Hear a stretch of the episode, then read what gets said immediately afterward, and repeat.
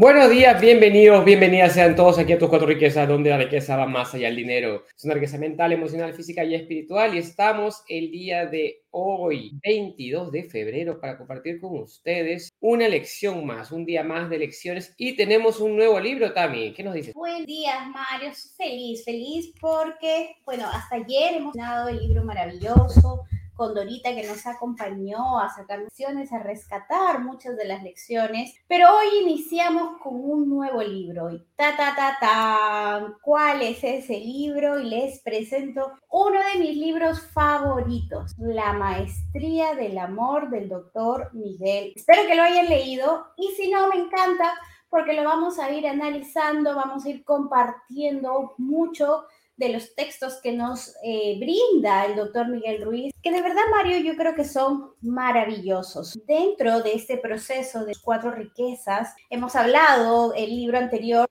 ha ayudado mucho en el área mental, pero hay algo que de repente es como yo siempre digo, hay un cablecito que nos falta conectar y ese cablecito es el cablecito de las emociones. Entonces, este libro, de verdad, lo leo y lo releo y siempre vivo enamorada de todo lo que nos cuenta porque nos va a hablar sobre el amor, nos va a hablar sobre esos aciertos, esos ciertos, esas cosas que nos han, que nos detienen para poder perdonar de repente, para poder avanzar. Entonces vamos a hacer un recorrido en toda el área emocional y hasta espiritual también, donde vamos a ver cómo es que eh, podemos ir trabajando en, esta, en este pilar tan importante que es el amor. Y ya que estamos preparándonos para este libro, también quería compartir con todas las personas que hoy estamos felices porque Hoy cumple dos añitos nuestra perrita, nuestros perritos, uno está en Trujillo y otro está aquí y estamos felices porque son parte de nuestra familia, son parte de ese amor que tenemos. Amar a la vida, amar a la naturaleza, amar cada cosa que nos rodea es maravilloso. Así que si es que tienen un perrito por ahí, abrácenlo y es como si estuvieran abrazando a nuestra Lunita que cumple dos años el día de hoy. Mario, ¿qué más? y es parte de ese amor incondicional, ¿no? Y una de las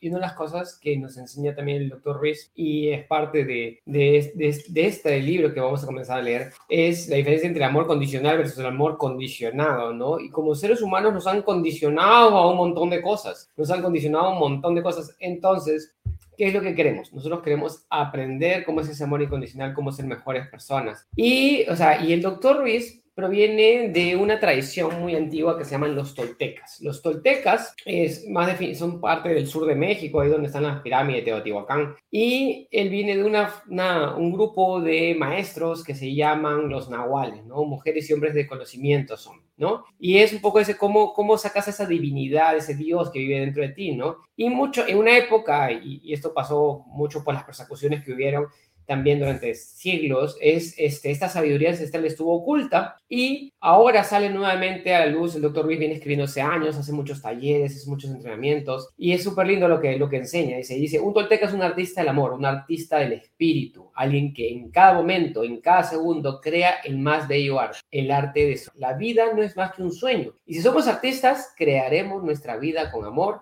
y nuestro sueño se convertirá en una obra. Así que eso es lo que nos, nos dice un poquito sobre los toltecas. Y en el libro viene la primera parte, que es la parte... Y lo importante, Mario, no es entender que los toltecas no son una religión. Ellos aceptan y adoptan todas las religiones, son un modo de vivir, básicamente, ¿no? Que tiene que ver, como decía Mario, esa parte de la creatividad, esa parte del arte, esa parte de la sabiduría, del conocimiento. Y todo esto lo vamos a encontrar y lo vamos a experimentar en este libro de la del amor. Así que esperemos que lo disfruten mucho. Va a estar, vamos a estar varias, varias sesiones porque bueno, es, es, bastante interesante lo que, lo que menciona acá el doctor Ruiz. Y vamos a ir profundizando y dando vueltas. Y si, y si han tenido la oportunidad de leer este libro, excelente, si no se los recomiendo muchísimo. Acá saludos a Inés Sevilla que nos manda saludos y a Lurlen Díaz que nos está mandando ahí te quedando la gente, Valerie Méndez, a Giovanna Villamonte, ¿no? bien. Inés muy agradecida y feliz de todo el conocimiento compartido en esta maravillosa comunidad tus cuatro riquezas. Gracias Lurlen por estar compartiendo con todos tus amigos. Y saludos también a Carla, Cristina, a Franco que nos manda saludos de México, William, Amaya también saludos. Excelente, gracias a todos por estar aquí el día de hoy. Y ya saben, cualquier cosa pueden ver nuestras las grabaciones de esto en Spotify, pueden verlas en YouTube y en Facebook donde quedan todo esto registrado y grabado. Así que vamos a hablar del doctor Luis Quijano también. Va a estar genial. Entonces, la primera historia que nos cuenta acá es el, el primer capítulo, de cierta manera, la introducción, nos habla sobre el maestro. dice que había un maestro que estaba reunido ahí, este, hablando a las personas y, impactando muchas vidas. Y de pronto, este, las personas se sentían conmovidas por sus palabras de amor. Y un hombre humilde, este, siente así una necesidad de invitarlo a su hogar invitarlo a comer, este, eh, y dice, quiero invitarlo, maestro, venga usted a mi casa, y él no sabía que el maestro iba a ir porque era una persona muy humilde, y el maestro dijo, prepáralo todo, yo iré. Entonces esta persona se emocionó, compró la mejor comida, compró el mejor vino, fue a buscar unas ropas para ofrecérselas como regalo al maestro, y era una persona humilde, y, y para un para él, y estaba muy emocionado, preparó todo, llegó a su casa, limpió todo, cocinó la mejor comida, y se sentó a esperar que el maestro llegara. Y esperaba y esperaba. Y de pronto vino una anciana. Y la anciana vino, tocó la puerta y le dijo, disculpe señor, tiene un trozo de pan. Y el señor lo que hizo es, la sentó en el sitio del maestro, le dio le dio de comer, le invitó, la, le invitó a comer, la, anciana muy agradecida, luego se retiró y luego él limpió todo y nuevamente se preparó, limpió toda la casa, nuevamente preparando la, la venida del maestro, ¿no? Y, de pronto, ¿qué sucedió? Y vino un forastero, vino un forastero del desierto, dijo, Señor, tengo sed, si me puede dar, dar algo de ver, ¿no? Y él estaba pues triste y estaba decepcionado de que no era el maestro, porque nadie, pues, no venía el maestro.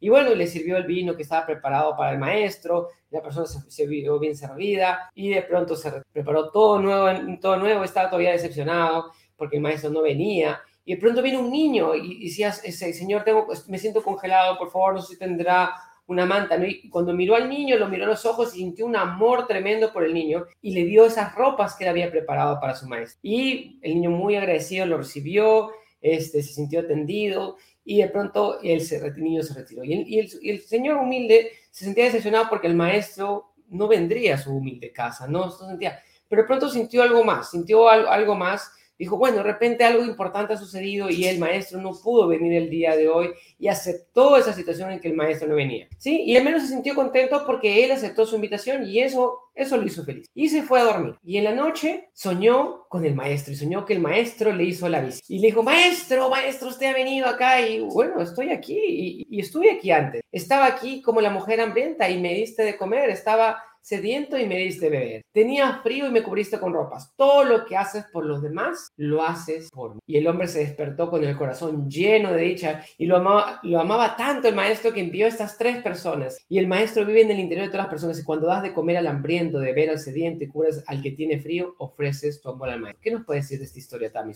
Bellísima porque nos hace eh, reconocer ese hecho de que en cada persona, en cada animalito, en cada cosa que nos rodea, estamos rodeadas de parte del maestro, de parte de esa sabiduría, de parte de ese amor. Entonces, no es solamente ir y darle a los pobres, sino a todo, a todo, brindarle ese amor, brindarle esas, eh, e, e, esa, e, esas ganas de decir, oye, tengo poquito, pero, pero te lo doy, te lo doy con afecto, con cariño, con respeto, te lo valoro. Y creo que más allá de esto también en esta primera parte nos enseña a no ser rencorosos, ¿no? Porque yo creo que cuando tú invitas a alguien y no llega y no te avisa, tú empiezas a hacer muchas cositas en la cabeza. Pero ¿por qué no me dijo que no iba a venir? Si yo sabía que no iba a venir, pero ¿por qué me hizo gastar? Y mira, ahora voy a, no tengo dinero y ahora tengo que gastar para hacer, o sea, cuántas cosas nos hubiese salido de la cabecita. Sin embargo, esta es la primera enseñanza donde aprendemos sobre dar, sobre perdonar y no ponernos en la cabecita del otro diciendo, suponiendo cosas que no son. él dijo, de repente tuvo otras eh, actividades por las cuales no pudo venir. Sin embargo, ya me siento contento porque aceptó mi invitación. Entonces, eso es muy valioso. ¿Cuántas veces no permitimos que esas vocecitas sin fundamento entren en nuestra cabeza y aceptamos lo mejor que pueda venir y damos lo mejor que podamos tener. Entonces, de esta manera es la parte introductoria. Imagínense lo que se nos viene con este libro. Y la parte número uno nos habla sobre la mente él. Esto es maravilloso, Mario, porque nos dice que todos nosotros somos maestros. Así es, como lo escuchamos. Todos somos maestros. Tenemos el poder de crear y de dirigir nuestra propia vida. Ya lo veíamos en el otro libro, que tenemos que eh, ser conscientes de tomar las riendas de nuestra vida.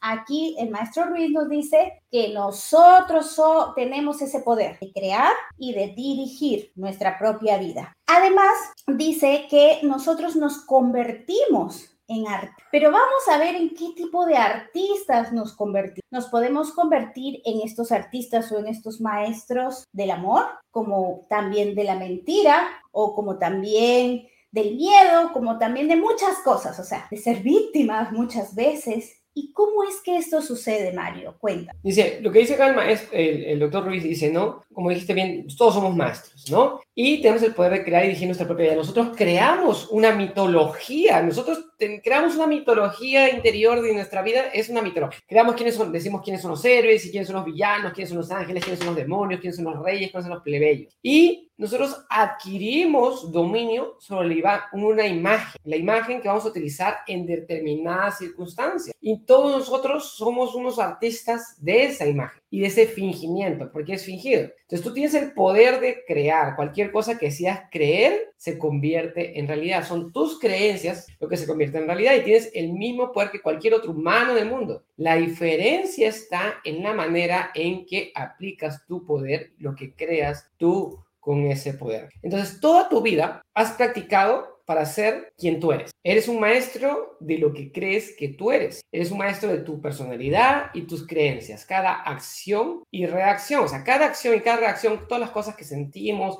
todas las emociones que tenemos, todas las cosas que experimentamos, primero somos, son creadas por nosotros mismos. O sea, lo que está fuera de ti lo que está fuera de ti, tú decides cómo te quieres, quieres que te afecte. Y tú has creado toda una historia, tú has creado toda una cadena de acciones y reacciones respecto a esto. Entonces, acá nos habla el doctor Ruiz, por ejemplo, el ejemplo de un niño.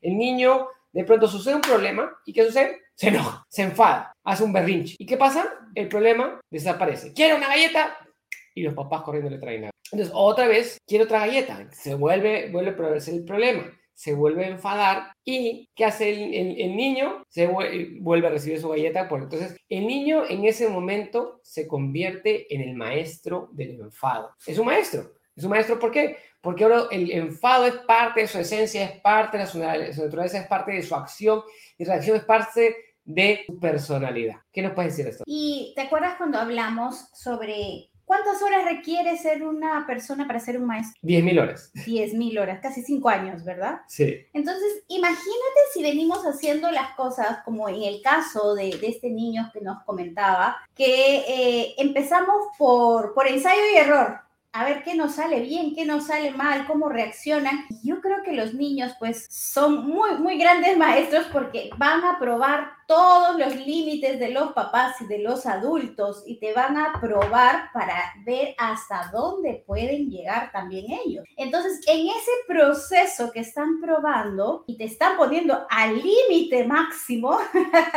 entonces ellos van, van midiendo y van diciendo, yo puedo hacer esto y lo hacen una vez y lo hacen dos veces y lo hacen veces. Y desde chiquititos, imagínate cuando tienen cinco años ya son unos maestros en en de repente eh, saber dónde tocarte la herida, en cómo sacarte esas canitas blancas por aquí, o, cómo brindarte amor, cómo, cómo hacer cosas bellas, ¿no? Entonces es la repetición de las cosas que hacemos, que creemos que están bien o que no pueden estar bien, puede que no, lo que nos convierte en maestros de arte. Entonces dice, nos comportamos de una manera determinada solo porque estamos acostumbrados a actuar y reaccionar. Así. Entonces, aquí nos dice, quiero que te imagines un mundo un planeta donde todas las personas padecen una enfermedad en la... Imagínate, ¿ya? A ver, cierra los ojos y ponte a pensar. Este es un planeta completo donde todas las personas que habitan en este planeta tienen una grave enfermedad a la Son heridas que están infectadas y que cuando te tocan, yo voy a tocarte, te duele de verdad. ¿Y qué es lo que haces cuando te duele? Dices, ah, me duele, eh, esquivas y simplemente te alientas. Entonces, dice, esta, esta enfermedad, los libros la describen como un estado normal, como un estado natural. Pero acá hay un detalle. Al nacer, la piel está sana completamente sana. Pero alrededor entre los 3 y 4 años de edad empiezan a aparecer las primeras. Y en la edad de la adolescencia se cubre todo el cuerpo por completo. Entonces, ¿puedes imaginarte cómo se tratan estas personas? ¿Te imaginas tú? Ya que la tienes en tu mente Imagínate todas estas personas ya de adolescentes hacia arriba, llenísimos de heridas. Para relacionarse entre sí, tienen que proteger sus heridas, ya que si por accidente tocas la piel a alguien, el dolor es tan intenso que de inmediato, de manera rápida, se enfadan contigo y va y toca la tuya. Solo para dar. Entonces dice, imagínate que un día ocurre un milagro. Sí, Ocurrió un bellísimo milagro. Te despiertas y tu piel está completamente curada. Ya no tienes ninguna herida, no tienes ninguna llave. No te duele ni cuando te tocan, ni cuando tú vas a tocar, no te duele. Entonces, al tocar una, una piel sana, se siente algo maravilloso, porque la piel está hecha para la percepción, para vivir, para tocar todo. Entonces, puedes imaginarte a ti mismo con una piel sana, en un mundo en donde todos están enfermos. ¿Podrías imaginarte? Ya estás en este mundo donde todos están enfermos y solo tú. Ha, ocurrido el milagro solo en ¿Qué va a pasar con las otras personas? ¿Cómo te vas a relacionar con ellas? Entonces dice, no puedes tocar a los demás porque les duele y nadie te toca a ti porque piensan que te dolerá. Si eres de, capaz de imaginarte esto, podrás comprender que si alguien viene a nuestro planeta, ahora que estamos hablando mucho de, los, de las visitas de los extraterrestres, imagínate que llegan y que nos van a visitar y van a ver que este planeta de las personas que tienen estas heridas en la piel somos nosotros. Pero no es una herida en la piel, sino que son heridas en nuestra mente. Entonces dice, lo que el visitante va a descubrir es que la mente humana padece una enfermedad. ¿Y cómo se llama esa enfermedad? Se llama miedo. La enfermedad del miedo se manifiesta a través del enfado, del odio, de la tristeza, de la envidia, de la hipocresía. Y el resultado de esta enfermedad son todas las emociones que provocan el sufrimiento del ser humano.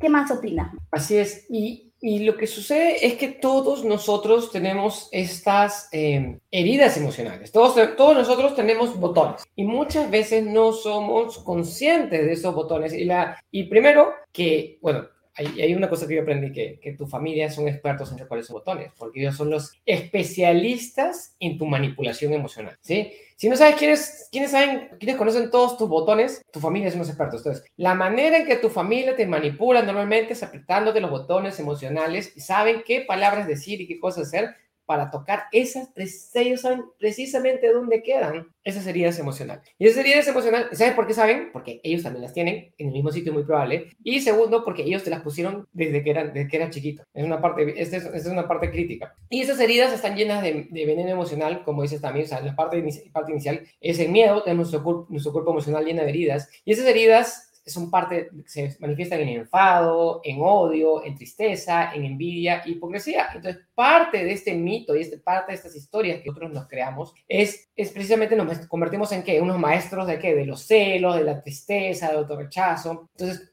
tenemos que, que entender cómo funciona esta parte. Entonces, ese miedo intenso que parte del mundo emocional se traslada a un mundo mental y cuando ya es demasiado y la mente comienza a fallar y se convierte en cosas como la esquizofrenia, la paranoia y la psicosis. Entonces, y todos tenemos esos miedos, ese miedo interno a ser heridos y eso es lo que genera todos los conflictos y hasta tenemos miedo a decir te amo. Entonces, esto es parte también de un sistema de negación, ¿no? Y al final comenzamos a crear una, un esquema de mentiras total. ¿Para qué? Para comenzar a, generar protecciones y que nadie vea dónde, qué cosas nos puede tocar y qué cosas no. Y mentimos también que al final nosotros terminamos creyendo en nuestras propias mentiras, dice el doctor Y eso impide que veamos, que, que, otros nos vean como realmente somos. ¿Y qué nos puede decir de esta parte también? ¿Algo más de esta parte? Y, y, creemos tanto, ¿no? Que, que nos hemos, hemos vivido o vivimos en este sueño del infierno, ¿no? Porque, o sea, no sé, pero particularmente yo no conozco el infierno. Sé, he escuchado lo que es el infierno, pero nos dicen qué es lo que hemos entendido del infierno, que es malo, que nos vamos a, a, chicharrar de calor, que vamos a estar con todos los pensamientos negativos, que es lo peor, que vamos a estar atormentados, ¿no? Eso no se parece real. Entonces, eh, hay, hay, algo importante aquí que es el hecho de que nosotros eh, nos han, eh, hemos ido en camino a vivir en este sueño infernal. Entonces, buscamos muchas experiencias y muchas cosas para corroborar esto y para decir que sí, que hay cosas malas y estamos constantemente repitiéndonos y nos hemos convertido en estos maestros porque dice nuestra mente, porque hemos aprendido a soñar en el infierno en nuestra propia vida. Y esto es muy fuerte, Mario, porque ¿cuántas veces hemos aprendido a castigarnos? De pequeños odiábamos el castigo, no queríamos el castigo, pero de grandes somos nosotros mismos los que nos castigamos. Lo, maestro del, autocastigo. ¿Qué opinas de eso, Mario? Entonces acá primero se nos saluda a Vicen. Hola, Vicen, ¿cómo estás? Ese video tiene muy buenas historias, me menciona acá Vicen. Un saludo fuerte a Vicen también. Y a Will DC, que nos manda buenos días también. Y a todas las personas que nos están siguiendo ahorita por Facebook, por YouTube, en vivo. Y a las personas que nos ven en repetición también un fuerte abrazo. Nos encanta escuchar sus comentarios, sus dudas, sus preguntas. Y les recomendamos muchísimo este libro, se llama La Maestría del Amor, que es de del doctor, Miguel Ruiz, más conocido como el autor también de los cuatro, los cuatro acuerdos. Entonces, es, tú decides, y esta es la parte más interesante. O sea, primero que todo es un sueño. Entonces, es lo que parte el, doctor Miguel Ruiz. Todo es un sueño. Entonces, ¿es el sueño del infierno o es el sueño del cielo? Entonces, tú decides si quieres vivir en el infierno o quieres vivir en el, en el cielo, pero la mayoría de personas y la mayoría de nosotros cuando nacemos y crecemos en este mundo, nos metemos al sueño de este mundo y es el sueño del infierno. Y traemos, a, en vez de traer a la, a la, al cielo, a la tierra, traemos el infierno a la tierra. Entonces, ¿por qué? Porque todos vivimos en este mundo lleno de miedo, lleno de sufrimiento, lleno de guerras, de violencia, de gente que te juzga. Y al final se convierte la tierra y la vida en el día a día en un castigo infinito. Creamos, cre, este, vemos depredadores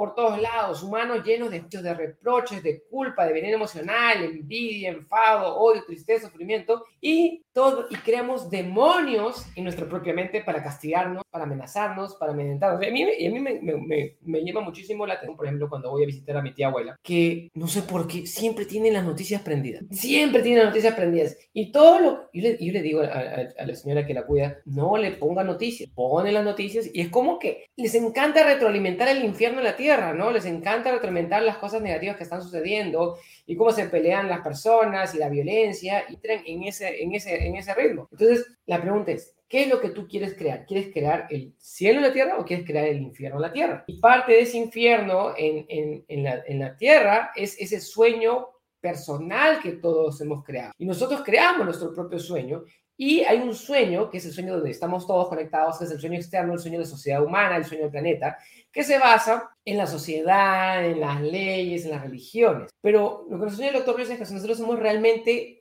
puro amor. Nosotros somos vida. Y eso no tiene nada que ver con el sueño. Y ese mito que nosotros nos hemos creado es lo que nos impide ver. Y cuando lo logras ver, te das cuenta que todos viven en el drama. Ese es un mito, este es un sueño, esta es una historia que, son, que es autocreada y todos viven en el drama. Y cuando despiertas, te das cuenta que es una comedia. Entonces tú puedes elegir, ¿quiero vivir en drama o quiero vivir en comedia? Entonces, ¡eh, hay guerra! Entonces encuentras hasta el chiste puedes encontrar en la guerra y en el drama y las cosas que están pasando y comienzas a enterarte de las cosas positivas que también están pasando al mismo tiempo que las cosas negativas. Entonces, ¿qué más también? ¿Qué más nos puede decir esta parte? Y nos dice pues que realmente cuando llegamos a nuestra versión real y natural es cuando notamos niños. Y es ahí donde radica también mucho de la filosofía que nosotros tenemos, donde decimos, sácate ese, ese gorrito que tienes de adulto y ven a jugar, ven a crear, ven a divertirte, ven a hacer las cosas de manera distinta porque es nuestro estado natural, es donde realmente disfrutamos las cosas,